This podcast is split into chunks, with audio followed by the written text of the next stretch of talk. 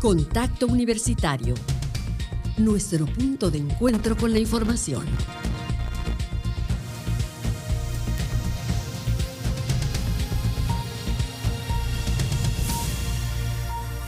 Contacto Universitario.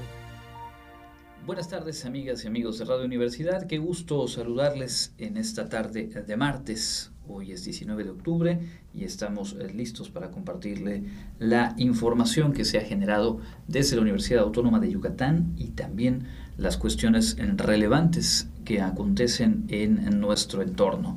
A nombre de todo el equipo que conforma la producción de este informativo, le doy la bienvenida. Mi nombre es Andrés Tinoco y arrancamos revisando lo que hoy por la mañana se informó en materia de salud en Palacio Nacional. El subsecretario Hugo López Gatel señaló que México se acerca al punto mínimo de la pandemia COVID-19, lo denominó punto mínimo absoluto, ya eh, pues toda vez que se ha sostenido la reducción de casos durante las últimas 11 semanas y ha caído hasta en un 81% eh, la cifra de hospitalizaciones por este padecimiento. Se puntualizó también que México ha recibido hasta el momento 130.6 millones de vacunas contra la COVID-19. Se han aplicado 112 millones 603 mil dosis, por lo cual el gobierno federal ubica arriba del 77% ah, de la población mayor de edad con al menos una dosis de vacuna contra el COVID. Se reiteró el llamado a la población para acudir a recibir las dosis y protegerse. También se hizo referencia a mm, la solicitud que han eh, denunciado en algunos casos trabajadoras y trabajadores en el sentido de eh, eh, centros laborales en los cuales se exige el certificado de vacunación contra COVID-19 como requisito para laborar. Se aclaró que no es una condición legal y que la Secretaría de Salud no ha establecido ningún requisito en ese tenor. Por último, en este anticipo de información nacional le comento que también se confirmó que será el próximo 3 de noviembre cuando inicie la campaña de vacunación contra la influenza en nuestro país. La circulación del virus AH1N1 es mínima hasta ahora y la campaña se destina principalmente a personas con mayor riesgo como son adultos mayores de 60 años de edad y menores de los 6 meses a los 5 años de edad. Regresaremos sobre estos temas más adelante, aunque siempre en materia de salud. Como ya les decíamos, hoy se conmemora el Día Internacional de la Lucha contra el Cáncer. Es el tipo de cáncer más eh, común en mujeres, de acuerdo con un estudio realizado en 2018 por la Agencia Internacional de Investigación del Cáncer de la Organización Mundial de la Salud. El año pasado, 2020, a nivel mundial se diagnosticó con cáncer de mama a 2.3 millones de personas y se registraron 685 mil decesos a causa de esta enfermedad. Repito, hablamos de cifras eh, mundiales. Clarisa Carrillo nos preparó esta nota para conocer cuáles ajustes se pueden hacer al estilo de vida como una medida de prevención ah, contra esta enfermedad. El cáncer de mama es una enfermedad en la cual las células de la mama se multiplican sin control. Existen algunos factores de riesgo, como los antecedentes familiares, que no se pueden cambiar. Sin embargo, hay cambios en el estilo de vida que las mujeres pueden hacer para reducir este riesgo. Sobre el tema, la profesora de la Facultad de Medicina de la Universidad Autónoma de Yucatán, Lía Bermejo Solís, informó que estos cambios son limitar el consumo de alcohol, mantener un peso saludable, hacer actividad física, amamantar y limitar la terapia hormonal postmenopáusica, por mencionar algunos. Bermejo Solís comentó los factores que se asocian con un aumento del riesgo de cáncer de mama. Estos incluyen ser mujer, edad avanzada, antecedentes personales de enfermedades mamarias, genes hereditarios, exposición a la radiación, obesidad, comenzar a menstruar a una edad temprana, tener el primer hijo a una edad avanzada, terapia con hormonas posmenopausia y beber alcohol. Normalmente cuando tenemos una paciente que tiene una masa palpable, que tiene la edad, porque está dentro de la edad del rango, este tipo de cáncer, sobre todo hablando del cáncer de mama, es mucho mayor eh, la, la, posibilidad de que se desarrolle mientras más avanza la edad, ¿no? Y obviamente, si nosotros tenemos a una paciente que tiene esos factores de riesgo, pues lo que vamos a hacer es primero la exploración física, que es uno de los, de los marcadores, luego los estudios de imagen. En este caso, no podemos decir que tiene que ser solo la mastografía o tiene que ser solo el ultrasonido. Casi siempre son los dos, son ambos informó que si bien el cáncer de mama se piensa que es una enfermedad que afecta a las mujeres, también puede desarrollarse en los hombres, en especial en los mayores, aunque puede manifestarse a cualquier edad. Para Contacto Universitario, Clarisa Carrillo. Bueno, y siguiendo en este eh, tema, según un estudio de la Sociedad Estadounidense eh, del Cáncer, el riesgo de que una mujer desarrolle esta enfermedad es de una en ocho. Es obviamente un riesgo alto, por ello la importancia de llamar a la prevención. Y justamente ese es el mensaje fundamental en la fecha que se conmemora el día de hoy. Si se detecta temprano, puede ser una enfermedad manejable. En ello, la autoexploración es la principal herramienta. Escuchemos esta nota. La autoexploración de mama es un procedimiento de vital importancia para detectar anomalías y evitar el desarrollo del cáncer. Además, los riesgos que causa esta enfermedad pueden prevenirse hasta en un 90%, sostuvo Lía Bermejo Solís, profesora de la Facultad de Medicina de la Universidad Autónoma de Yucatán. En el marco del Día Internacional de la Lucha contra el Cáncer de Mama, que se conmemora este 19 de octubre, la experta recomendó que se haga la autoexploración de mama por lo menos una vez al mes a partir de los 20 años, de modo que las personas conozcan cómo son normalmente los senos y con ello identifiquen cuando haya algún cambio en su forma, textura o consistencia. Normalmente cuando tenemos alguna sintomatología o molestia acudimos al médico. En este caso en particular, en la glándula mamaria, no tendríamos que esperar hasta que eso pase, ¿no? Se puede detectar desde el momento de la autoexploración si se palpa algún nódulo o si se observa algún cambio de coloración en la glándula mamaria.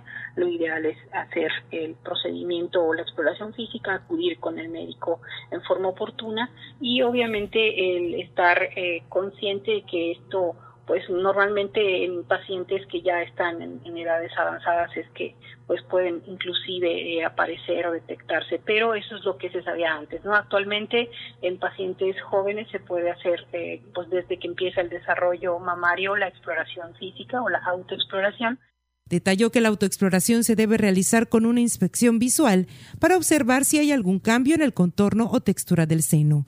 También hacer un examen manual de pie y recostada para identificar protuberancias o engrosamientos inusuales. Deben realizarla primero frente al espejo para realizar lo que se conoce como inspección.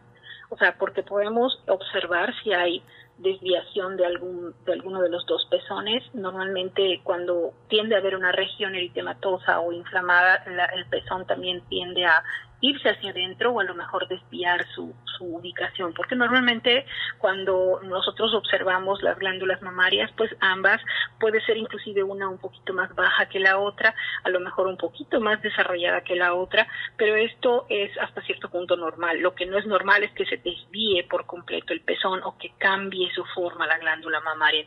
Durante el procedimiento se deben encontrar las mamas de tamaño y color normales, bien formadas y que no presenten deformaciones o inflamaciones visibles. En caso de encontrarse hoyuelos, arrugas, bultos en la piel, cambio de posición de un pezón o invertido, así como enrojecimiento, dolor, salpullido o inflamación, se debe informar inmediatamente al médico. Para Contacto Universitario, Clarisa Carrillo. Le recuerdo que la entrevista completa con la doctora Lía Bermejo se encuentra eh, desde hace ya algunos días en nuestra plataforma de podcast en Spotify, por ejemplo. Puede buscar eh, Contacto Universitario Wadi. En otro de los eh, momentos hacía referencia a que la primera, el primer punto de atención ante cualquier sospecha, cualquier duda respecto al cáncer de mama es el primer nivel de atención. Los espacios de medicina familiar tanto públicos como privados. En ese sentido, nos parece oportuno también hoy presentarles esta información que platicamos hace algunos días atrás en, torno a la clínica de atención y diagnóstico que eh, la Facultad de Medicina ha reabierto recientemente y que es un espacio al alcance de público en general. Escuchemos. La Facultad de Medicina de la Universidad Autónoma de Yucatán ofrece al público en general los servicios de la Clínica de Atención y Diagnóstico Médico, en la que se podrá acceder a servicios de salud con costos accesibles y con la calidad que distingue a nuestros profesionales de la salud. Algunos de los servicios que se ofrecen, cubriendo todos los protocolos sanitarios por COVID-19, son Consulta de medicina familiar, consulta en nutrición, ultrasonidos y electrocardiogramas. La clínica se encuentra en la avenida Itzáez, entre la calle 59A y 86 Colonia Centro, frente a la Facultad de Medicina de la UADI. El horario de servicio es de 9 a 13 horas. Los interesados en acudir deberán agendar sus citas previamente al 923 3260 o 924-0554, extensión 3622. Por otra parte, esta clínica también pretende convertirse en un escenario real de aprendizaje en donde los estudiantes de medicina podrán trabajar de la mano con los especialistas y aprender directamente de ellos y los pacientes. Además, el modelo de gestión que se aplica está sustentado en pilares esenciales como lo son la docencia en escenarios reales, la asistencia y la investigación. Para Contacto Universitario, Clarisa Carrillo. Y en otras cosas, académicas y académicos de nuestra universidad participaron en un encuentro a nivel Latinoamérica que promueve el apoyo a pequeños productores impulsando el comercio justo. Como parte de una campaña de sensibilización e incidencia en torno a la importancia de establecer vínculos de las universidades con el comercio justo y un consumo responsable en las sociedades latinoamericanas, la Universidad Autónoma de Yucatán participó en el encuentro de alianzas estratégicas de las organizaciones de pequeños productores y universidades por el comercio justo.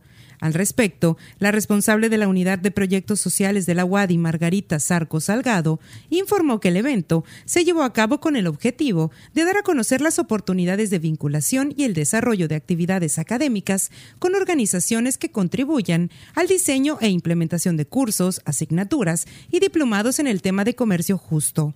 El objetivo del encuentro fue justamente dar a conocer las oportunidades de la vinculación entre los actores universitarios y los grupos y organizaciones de comercio justo y que donde se perfilan pues justo las acciones, las funciones sustantivas de la universidad. Entonces, una línea de investigación que contribuya a los objetivos de los pequeños productores y el comercio justo, un diseño implementación de cursos, asignaturas y diplomados en esta temática que acerque a los estudiantes a este enfoque, a este reto. Es, es un enfoque del comercio justo, ¿no? Que da mayores beneficios a los productores. Destacó que la oportunidad de esta invitación es acercar los valores de la propuesta comercial del comercio justo que implica una sostenibilidad ambiental, la no explotación infantil, un enfoque de género, inclusión de jóvenes y sobre todo una relación lo más directa posible entre productor y consumidor. A este evento asistieron directivos, profesores y profesoras de la UADI, así como de la Universidad Marista y del Instituto Tecnológico de Mérida. Para Contacto Universitario, Clarisa Carrillo. Y en el ámbito local, el gobernador de Yucatán, Mauricio Vila, dio a conocer el procedimiento por el cual se vacunará a los menores de edad con comorbilidades que pongan en peligro su vida ante el COVID-19 informó que la vacunación en Mérida para adolescentes de 12 a 17 años con comorbilidades de riesgo y enfermedades graves empezará a partir del próximo lunes 25 de octubre. Serán tres sedes las que participen en este procedimiento, siendo el Hospital General del ISTE en Susulá, el Centro de Seguridad Social ubicado a un costado del Hospital Regional IMSS 1 además del Hospital de la Amistad México-Corea. Las dosis que se estarán aplicando en esta nueva etapa de vacunación pertenecen a la farmacéutica Pfizer. Las autoridades estatales, federales y municipales dieron a conocer que para que la persona reciba la vacuna es indispensable que esté previamente registrada en la plataforma del gobierno federal y deberá presentar la constancia médica que certifique el diagnóstico expedido por su médico tratante se recomienda a la población lo siguiente. Si te llega un mensaje de texto, respeta las indicaciones. No es necesario llegar con horas de anticipación. tomar los medicamentos como de costumbre, tomar alimentos antes de acudir a la cita y usar ropa cómoda y de manga corta. El cirujano Luis David Arjona Canto, egresado de la Universidad Autónoma de Yucatán y con 90 años de edad, será propuesto mañana miércoles en la sesión del Pleno del Congreso del Estado para que sea el primero en recibir el reconocimiento al médico del año. Como se recordará, este reconocimiento lo instituyó la legislatura anterior, se otorgará cada año en el marco de la celebración del Día del Médico aquí en Yucatán y este 2021 será la primera vez que se entregue. Ayer se inició la cuarta etapa de incorporación al programa Pensión para el Bienestar de las Personas Adultas Mayores de 65 años de edad en el Parque de la Mejorada. Las mesas de atención estarán hasta el día 22 próximo. Para hacer más ágil la atención, así como cuidando los protocolos de prevención de contagios de COVID-19, se entregan 1.200 fichas. Una vez cubierta esa cantidad, se informa que pueden acudir al día siguiente para realizar su trámite en horario de 9 de la mañana a 4 de la tarde o hasta que sea atendida la persona número 1200 del día correspondiente. Los requisitos con los que se deberán presentar los solicitantes para su incorporación al programa son identificación oficial, que puede ser la credencial del lector, pasaporte, cartilla, cédula profesional, credencial del INAPAM o carta de identidad. CURP, acta de nacimiento legible, comprobante de domicilio y teléfono de contacto. Las autoridades de salud informaron este lunes 18 de octubre que se registraron 157 nuevos casos, además de 11 lamentables fallecimientos en Yucatán por COVID-19. De los nuevos contagios de COVID en Yucatán, 152 son en Mérida, uno en Acanqué, Canacín, Ticul, Valladolid y Foráneo. Para Contacto Universitario, Jensi Martínez. Entra en contacto 99 99 24 92 14 y WhatsApp 99 99 00 22 22. Son las 14 horas con 20 minutos. Revisamos lo más relevante de la información nacional. De acuerdo con la encuesta nacional de seguridad pública urbana que realiza cada trimestre el INEGI, eh, seis de cada diez habitantes de 18 años o más en nuestro país considera inseguro vivir en su ciudad. Es el porcentaje más alto el que se registra en, en este último trimestre en los últimos nueve años. En lo que va del presente sexenio, la sensación de inseguridad entre los habitantes del país ha crecido 9.2 puntos porcentuales, es decir, se siente menos segura eh, la población. Esto, hay que decirlo, es una encuesta respecto a la percepción, no tiene que ver necesariamente con el número de eh, delitos denunciados o carpetas de investigación abiertas, es netamente lo que cada, una, cada uno de los encuestados manifiesta de cómo siente su eh, ciudad. ¿Cuáles son las ciudades en las que las personas encuestadas consideran más peligroso vivir? Fresnillo, Zacatecas, el 94.3% de la muestra en esta encuesta dijo sentirse eh, muy inseguro. Después está Ciudad Obregón, Sonora, Irapuato, eh, Coatzacoalcos, Veracruz, Naucalpan en el Estado de México, y Zacatecas, la capital del estado con el mismo nombre. Por el contrario, las localidades con eh, una menor percepción de inseguridad o digamos donde la gente se siente más segura son San Pedro Garza García eh, de Nuevo León, la alcaldía Benito Juárez de la Ciudad de México, Los Cabos en Baja California Sur y San Nicolás de los Garza García también en el estado de Nuevo León. En lo que respecta a los sitios menos seguros, los encuestados refieren cajeros automáticos localizados en la vía pública, el transporte público, los bancos y calles que habitualmente utiliza. Aquí el tema es ya al correr de pues, prácticamente tres años de la administración federal actual, esta percepción no solamente no ha mejorado, sino que incluso pues, ha empeorado. En otros eh, temas vinculados en la raíz, digamos, o una de las raíces profundas de este asunto de la inseguridad. Esta mañana, el exmando de la Policía Federal, Iván Reyes Arzate, alias La Reina, aceptó en Estados Unidos el cargo de conspiración para distribución de cocaína, por lo que será sentenciado el 6 de enero y podría alcanzar una pena de entre 5 y 40 años de prisión. En su declaración, el ex mando de la Policía Federal dijo que alrededor de septiembre y noviembre de 2016, siendo servidor público en México y a cambio de un pago, estuvo de acuerdo en darle a una organización criminal datos que facilitaran la distribución de cocaína. Sabía que era un delito, dijo en su declaración, y entiendo que la cocaína es nociva. Aquí lo interesante es que se ha especulado desde su detención que puede aportar pruebas este eh, ex policía Iván Reyes Arzate en contra de Genaro García Luna, quien fuera secretario de Seguridad en el sexenio de Felipe Calderón.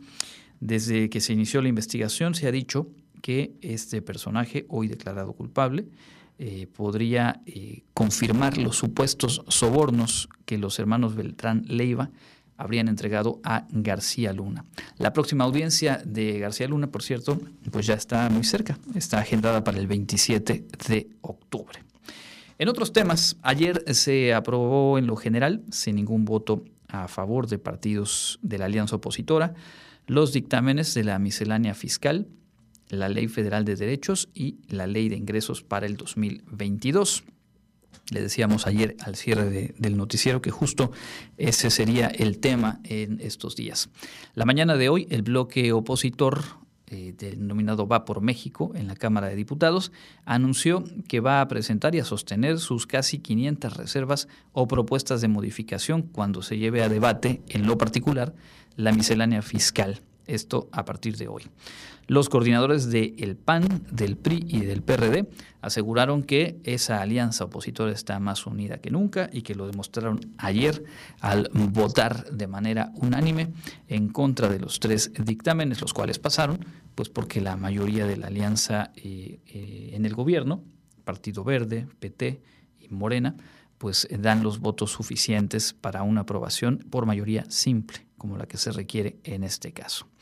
Sin duda va a ser tema todavía el día de hoy y mañana, porque es una cantidad muy, muy amplia de reservas, lo cual demorará seguramente la sesión de hoy, que se espera se extienda hasta el día de mañana. En otros asuntos eh, de corte binacional, el presidente López Obrador dijo hoy, después de ayer, reunirse con John Kerry, enviado especial de Estados Unidos para el tema del cambio climático, que hay condiciones inmejorables para una integración económica entre ambas naciones. Ayer eh, Kerry estuvo en Palenque, Chiapas, donde el presidente eh, López Obrador le presentó las características y alcance del programa Sembrando Vida y pues se dijo que vio con buenos ojos la propuesta. Ahora tendrá que llevarla de vuelta a Washington y se podrá ver realmente el alcance de este encuentro si es que se decide financiar la aplicación de este programa social en países de Centroamérica. En torno a la acusación o a la posible acusación del de, eh, delito de crimen organizado a funcionarios eh, del sexenio pasado, encabezados por el expresidente Peña Nieto y Luis Videgaray. Hoy el presidente López Obrador aseguró que no tiene información, ya que la Fiscalía eh, General de la República es autónoma y, por cierto, también se refirió al fiscal Gertz Manero, eh, diciendo que confía en él, aunque mencionó que a veces le gustaría que las investigaciones avanzaran más rápido. Y hablando de investigaciones, también hoy en la conferencia matutina, el secretario de Relaciones Exteriores, Marcelo Ebrard, se refirió a las investigaciones que ha anunciado la Fiscalía, bueno, las investigaciones que concluyó la Fiscalía de la Ciudad de México, cuyos resultados informó a fines de la semana anterior y que abren, obviamente, el camino hacia probables imputaciones a funcionarios involucrados en eh, pues el desplome de un tramo de la línea 12 eh, del metro en la capital. Como sabemos, Marcelo Ebrard era jefe de gobierno cuando se construyó esa línea y hoy se refirió al tema diciendo que como jefe de gobierno hizo todo lo que tenía que hacer, que no le correspondía supervisar personalmente detalles del proyecto y que durante su gestión se creó el organismo Proyecto Metro con autonomía técnica y financiera, se consultó a empresas y organismos expertos en la materia a nivel nacional e internacional y que por lo tanto, pues él estaba está tranquilo, se dijo Ebrard de haber hecho lo que le correspondía. A falta ver de qué manera avanzan las investigaciones sobre ese tema y redondeando este bloque de información nacional, el presidente también aseguró que sus opositores se quedaron con las ganas, dijo, de que se inicien juicios contra Marcelo Ebrard por este tema de la línea 12. Dijo que la investigación está a cargo de la Fiscalía General de Justicia de la Ciudad de México, por lo que no se tiene el propósito de proteger a ninguno de los posibles implicados. Hasta aquí dejamos este bloque de información nacional. Es momento de hacer nuestra pausa. Lo hacemos como cada tarde escuchando a Elena Pasos con la información del clima.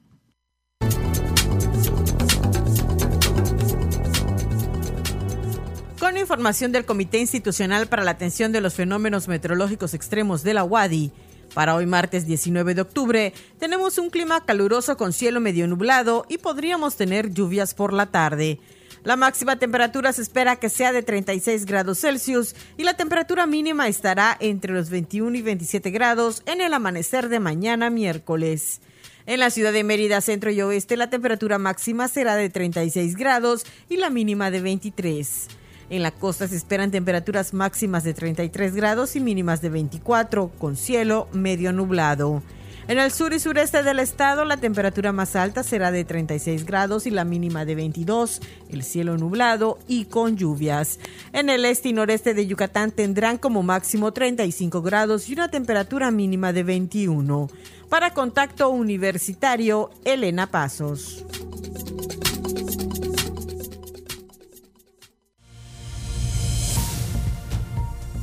Contacto Universitario nuestro servicio informativo en radio.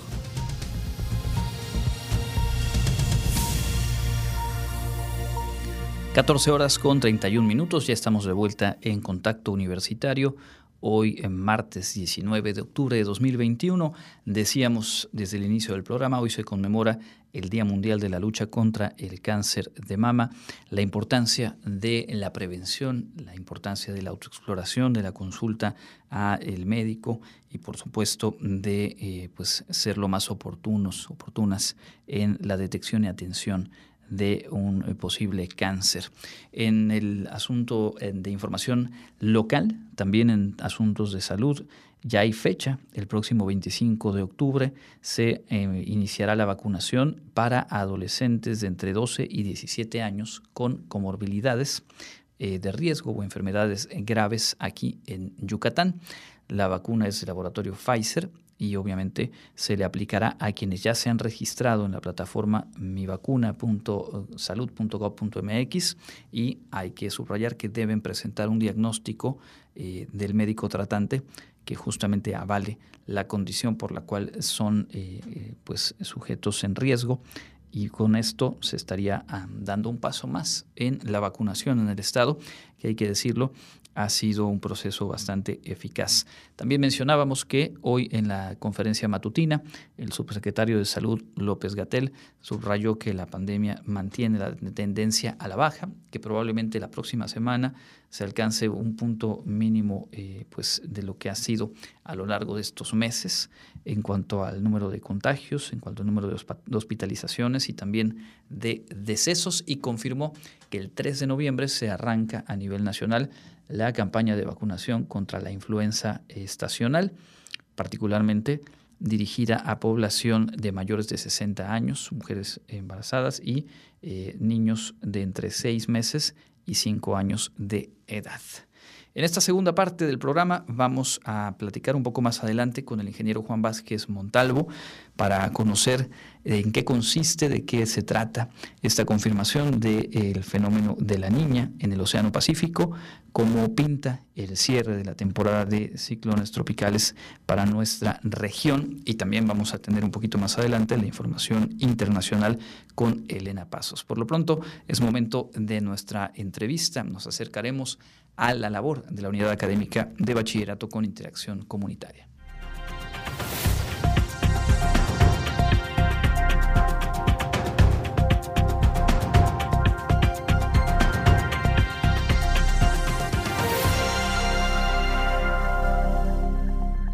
Hoy nos da mucho gusto platicar vía telefónica con el doctor Guillermo Contreras Gil. Él es coordinador académico de la Unidad Académica Bachillerato con Interacción Comunitaria que pues hace poquitos días, el 13 de octubre, celebró eh, su aniversario 12. Guillermo, bienvenido, gracias por este tiempo.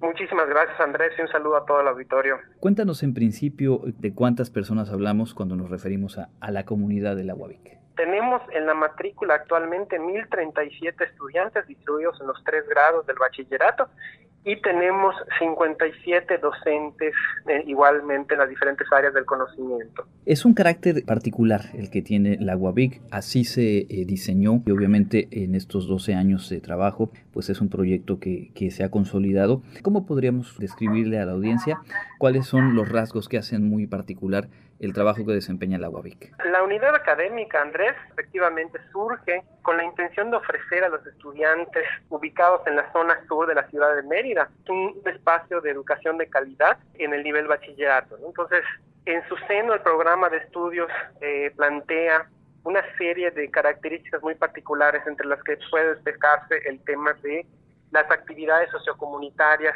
en las que está inmerso el estudiante durante los tres grados del bachillerato. ¿no? Tienen seis programas que son de carácter obligatorio, se forman parte del plan de estudios y entonces los estudiantes pasan de manera natural y gradual en los diferentes niveles del, del, bachillerato, ¿no? del primero al sexto semestre. ¿Cuáles son algunas de ellas o, o en qué consisten estas actividades sociocomunitarias? En el plan de estudios se contemplan seis programas. Estos programas tienen la intención de inducir al estudiante, ¿no? Desde la parte de la responsabilidad social universitaria, la cuestión de cómo acercarse a la comunidad, cómo entrevistar, por ejemplo, a los posibles participantes de los diferentes proyectos que se pudieran implementar, y hasta la, el diseño, implementación y evaluación de un proyecto de impacto social, ¿no? Esa es la, esa es la intención. De la mano de estos seis programas tenemos algo que se llaman las actividades sociocomunitarias, que los estudiantes se incorporan a estas desde el segundo semestre, segundo y tercer semestre. Son generalmente actividades que involucran a otras organizaciones, ya sea gubernamentales o no gubernamentales, e incluso escuelas, por ejemplo, cercanas a la, a la unidad académica. Son unos, unos fuerzas con diferentes espacios para poder realizar estos trabajos. Tenemos, por ejemplo, escuelita comunitaria, son nuestros estudiantes trabajando con estudiantes de educación básica, niños, niñas. Los padres de familia los llevan a la escuela, ¿no? Y hacen, por ejemplo, tareas, trabajos, juegos. Bueno, la idea es como que ofrecer un espacio adicional para estos estudiantes que pudieran en algún momento dado tener alguna necesidad de apoyo educativo, ¿no? Y hay otras, por ejemplo, que tienen que ver más con el tema de, por ejemplo, el cuidado del medio ambiente, ¿no? Tenemos manos a la tierra, se llama la actividad comunitaria. Involucra que los estudiantes de la unidad académica desarrollen proyectos, por ejemplo, que tienen que ver con el cultivo y cosecha de hortalizas, por ejemplo, con la crianza. En la, en la unidad académica tenemos un invernadero y tenemos un estanque de tilapias, ¿no? Entonces, la crianza de tilapias, ¿no? El cultivo de las tilapias en este estanque, ¿no? El monitoreo de crecimiento y posteriormente su venta a la comunidad. Y otras que tienen que ver, por ejemplo, igualmente con el cuidado del medio ambiente, tenemos eh, el escuadrón 3R, ¿no? las famosas 3R, ¿no? reducir, reciclar y reutilizar. Tenemos otras que tienen que ver con el cuidado de pequeñas especies. Por la cuestión de la contingencia sanitaria, estas actividades eh, sociocomunitarias, como por obvias razones como involucran a la comunidad, pues están temporalmente suspendidas, ¿no? Pero bueno, la, la intención, lo que hemos continuado con nuestros estudiantes en las actividades que pueden ser semipresenciales o virtuales, pues bueno, en, en, esos, en esos términos hemos continuado, ¿no? Hablamos de, de las actividades que se han desarrollado, eh, digamos, los primeros 10 años de la, de la unidad.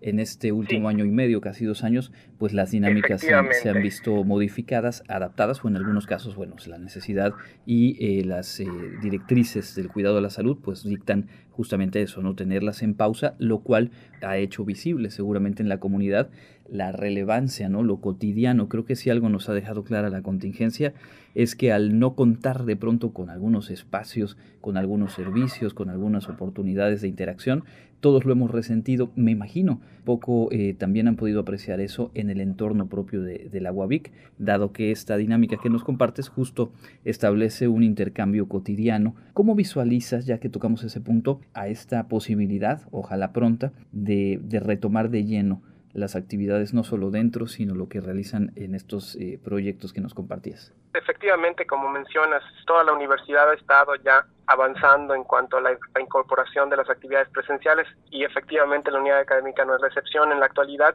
a partir del 13 de septiembre, estuvimos recibiendo a estudiantes que junto con sus padres de familia tuvieron a bien elegir la opción de la presencialidad, ¿no? Entonces, estos estudiantes, que son aproximadamente 150, están ya tomando clases presenciales en, en los diferentes niveles y obviamente cuidando todos los temas de la, la, sana distancia, el filtro sanitario, el filtro en casa, el filtro en el, en el salón, ¿no? Así gradualmente se han ido reabriendo las actividades. Todo esto, pues bueno, viendo, monitoreando también cuál ha sido la respuesta de los estudiantes y los padres de familia y también pues el incremento o el mantenimiento de la cantidad de, este, pues de contagios, ¿no? Entonces lo que se tiene en la actualidad pues no ha habido un repunte importante por lo cual me hace pensar que pues seguiremos poco a poco reaperturando y regularizando las actividades ya presenciales.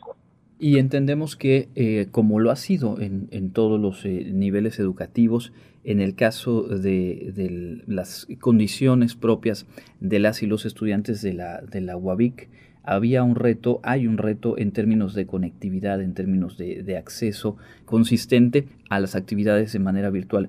¿Cómo se adaptaron justo para apoyar la posibilidad de que las actividades académicas durante este tiempo de pandemia pudieran seguir en marcha? Efectivamente, o sea, la, la población a la cual va dirigida la unidad académica tiene una característica muy particular en cuanto a la cuestión socioeconómica, ¿no? Entonces, al principio, pues fue fuerte, ¿no? Este cambio, ¿no? Y sabemos de voz de nuestros estudiantes que muchos de ellos, pues, no tienen computadora o acceso a internet, ¿no? Entonces, eh, poco a poco, conforme fue avanzando la, la contingencia, hemos visto, pues, el esfuerzo de las familias por de pronto adquirir algún equipo de cómputo, por eh, poder contratar algún servicio de Internet.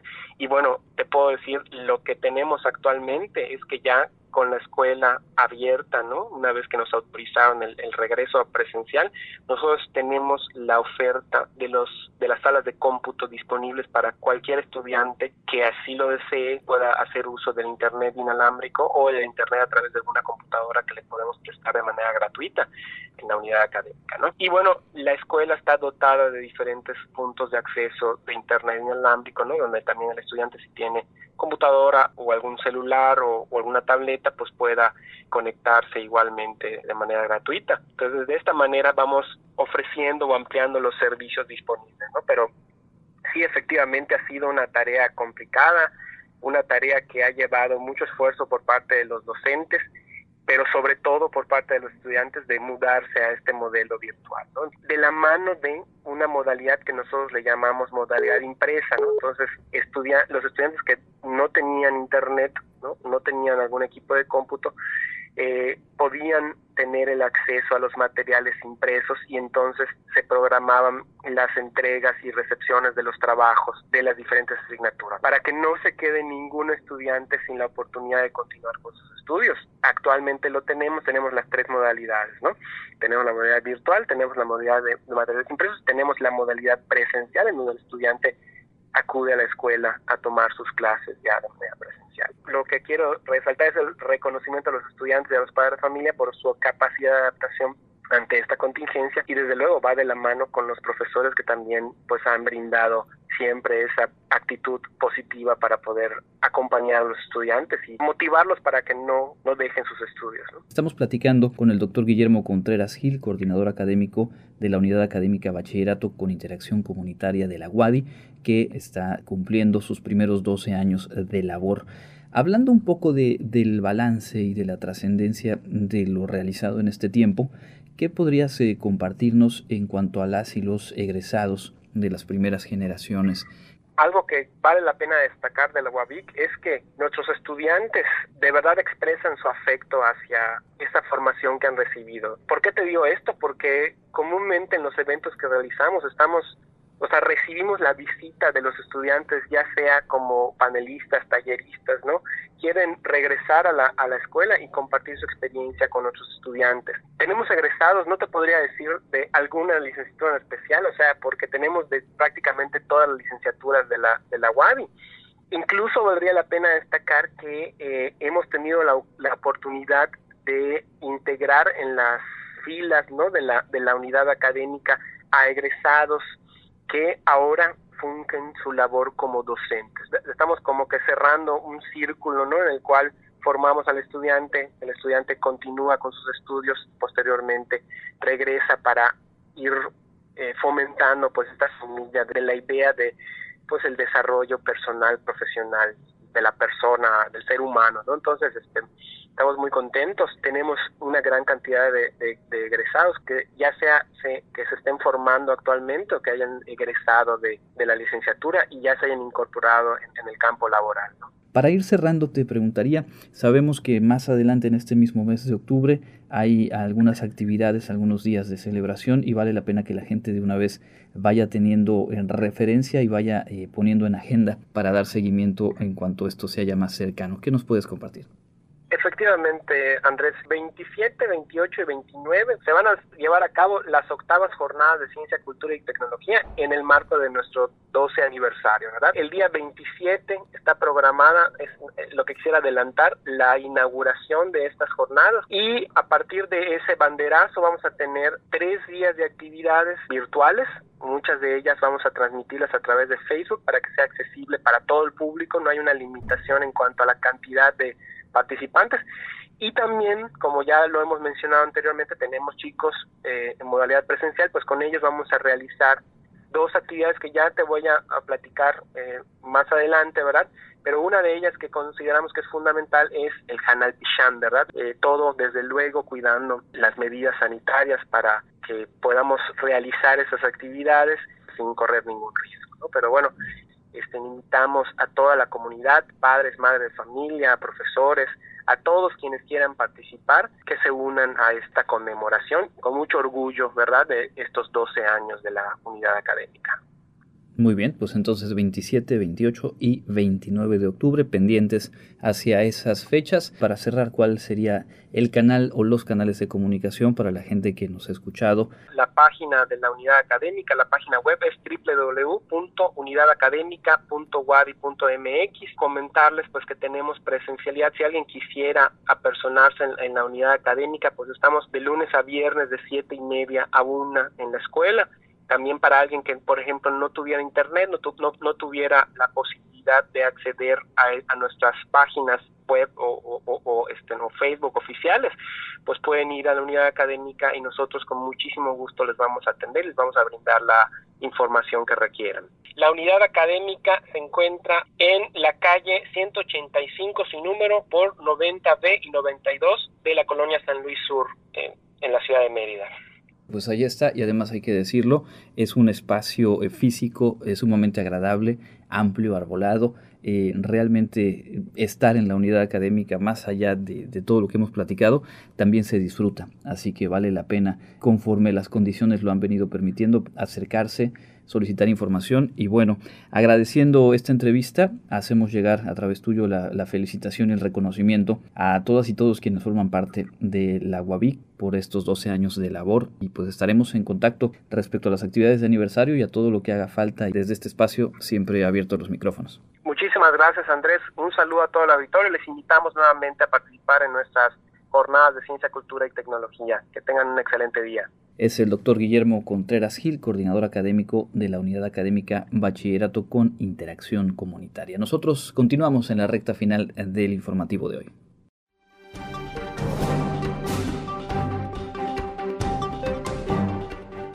En información internacional, el gobierno británico confirmó que sigue muy de cerca la aparición de una descendiente de la variante Delta del COVID-19, la cual es denominada por expertos como AY.4.2, que podría ser entre un 10 y 15% más transmisible que su original, la cual ya es el doble de contagiosa que el mismo SARS-CoV-2. Este nuevo linaje tiene dos mutaciones características en la proteína S que podrían ofrecer al virus ventajas para sobrevivir, afirmó Francois Baloux, uno de los dos expertos citados por el Financial Times en la publicación Science Media Centre. En caso de confirmarse las pruebas preliminares, AY.4.2 podría convertirse en la variante del coronavirus más infecciosa desde que comenzó la pandemia, sostuvo Baloux, director del Instituto de Genética del University College London.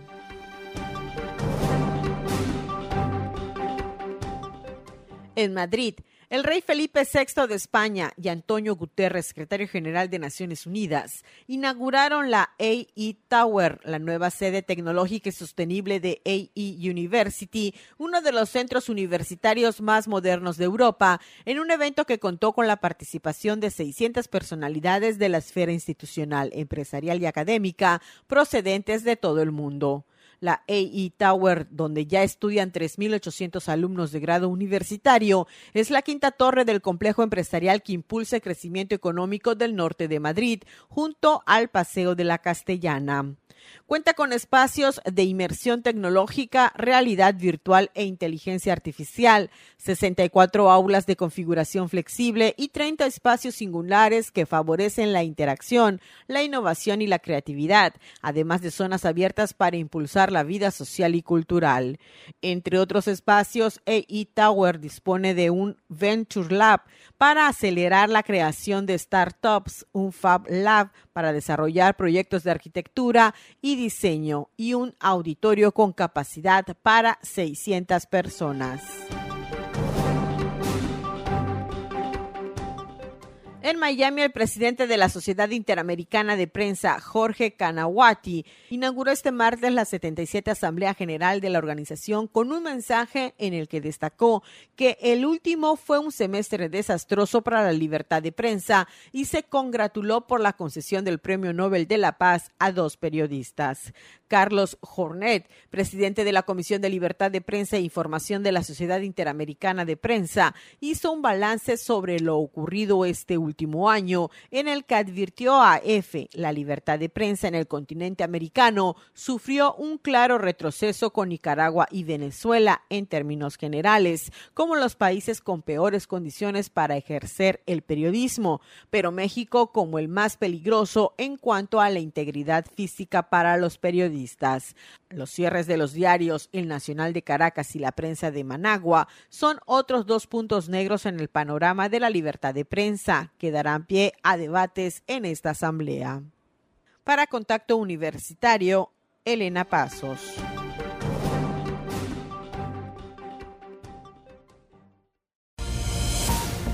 Entra en contacto 99 99 24 92 14 y WhatsApp 99 99 00 22 22.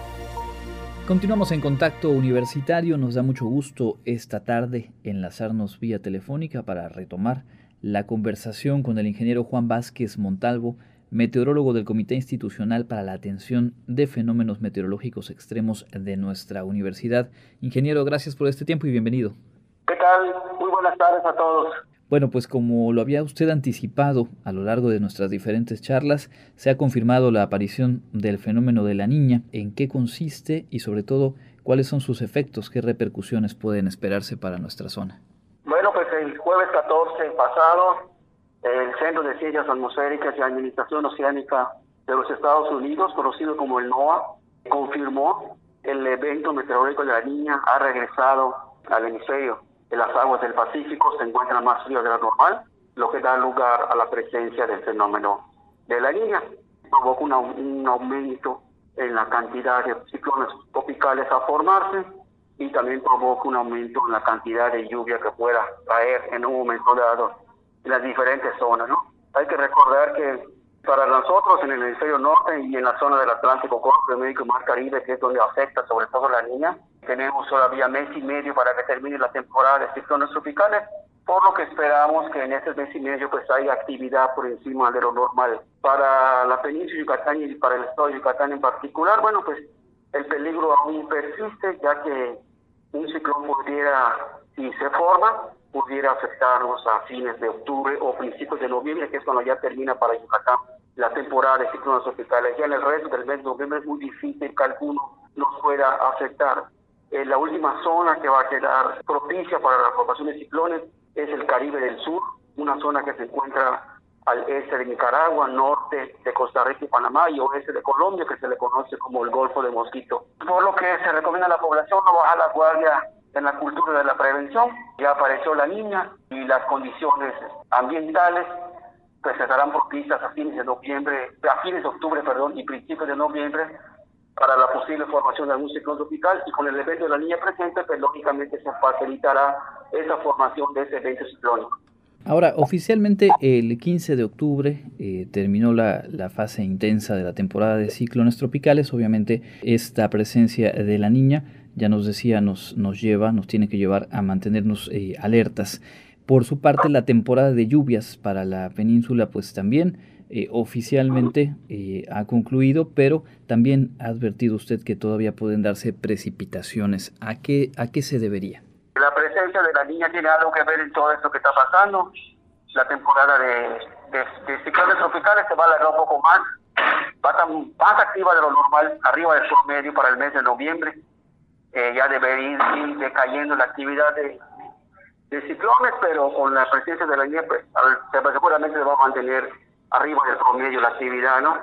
Y las lluvias ya deben haber acabado el 15 de, de octubre, pero también, pues, siguen llegando las zonas tropicales. Este es el aviso de que sigue habiendo actividad tropical en la zona, por lo que esperamos que la temporada de lluvias se alargue un poquito más. Hay una racha más de lluvias. De hecho, a partir del día de hoy, una racha de lluvias va a durar esta semana y la siguiente. Y eso pues va a provocar eh, pues, que, pues, que sigan las lluvias o las ondas tropicales.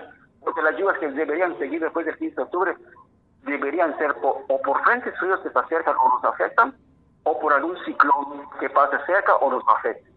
No por ondas tropicales, pero las ondas tropicales van a estar aún activas y eso habla de que hay que esperar un poquito más para que acabe la temporada y ¿no? todavía nos viene encima lo que queda de esos días de la semana y la próxima semana con lluvia. Tomamos nota entonces para estos próximos días. Para cerrar y agradeciéndole como siempre la disposición para platicar con este espacio, algo que suele ocurrir, usted lo comentaba por ahí en su Twitter hace un par de días, eh, tenemos una expectativa con base en la experiencia de muchos años en los que el comportamiento del clima era más o menos regular. Hay que tener en claro y hay que tener muy presente que las condiciones han, han, variado, que el cambio climático es una realidad y cada vez es más presente y por lo tanto hay que mantener la atención más allá de las fechas que tradicionalmente lo hacíamos, ¿no? Es correcto, sí, es correcto, definitivamente, ¿no?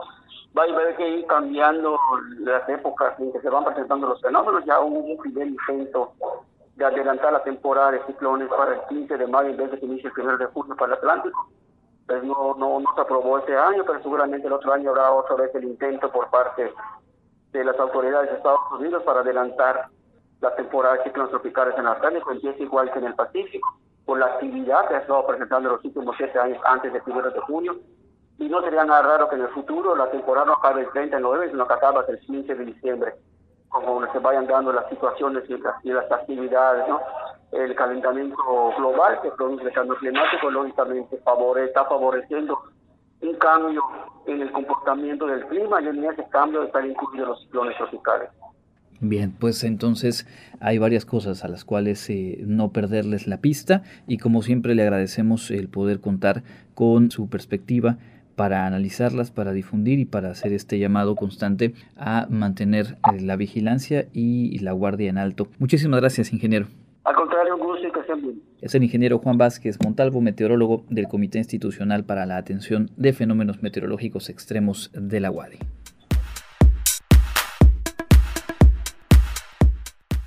¿Qué tal amigos? Estamos listos para presentarles la agenda universitaria. Comenzamos. Te invitamos a participar en el curso Ventilación Mecánica para Enfermería que dará inicio el 14 de noviembre y que se impartirá en la Facultad de Enfermería de nuestra universidad.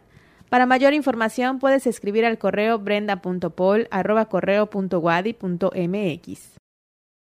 ¿Quieres aprender a posicionar tu marca a través de medios digitales? Entonces inscríbete a nuestro diplomado en marketing digital, donde aprenderás a utilizar herramientas y establecer estrategias eficaces que te ayudarán a lograrlo. Más información la puedes consultar en Facebook FECA Wadi Posgrado. Te invitamos a participar en el curso Excel Intermedio dirigido a personal académico, administrativo y manual de cualquier dependencia universitaria. Para mayor información e inscripciones puedes escribir a capacitación o llamar al teléfono 9996 890 173 extensión 80169. Llega octubre, llega nuestro nuevo ciclo de cine. Te esperamos en nuestra aula virtual. Este mes conjuraremos fantasía, misterio y magia. Cada actividad incluye una proyección y una mesa de discusión. Agenda y participa. La carterera la puedes consultar en la página de Facebook Cultura Wadi. Wadi es cultura, cultura para el desarrollo. No te pierdas el curso Expectativas de las Reformas Fiscales 2022, en el que conocerás y analizarás la iniciativa de las reformas presentadas ante la Cámara de Diputados. Para mayor información puedes checar la página de Facebook Educación Continua WADI. Esto ha sido lo más relevante de la agenda universitaria. Mi nombre es Fabiola Herrera Contreras, Comunicación Digital, Audiovisual e Identidad. Muchas gracias a Fabiola y a todo el equipo que conforma la producción de este informativo. Llegamos al final de la emisión de hoy, agradeciendo por supuesto la oportunidad de acompañarle. La invitación, por supuesto, a buscarnos en las plataformas de podcast.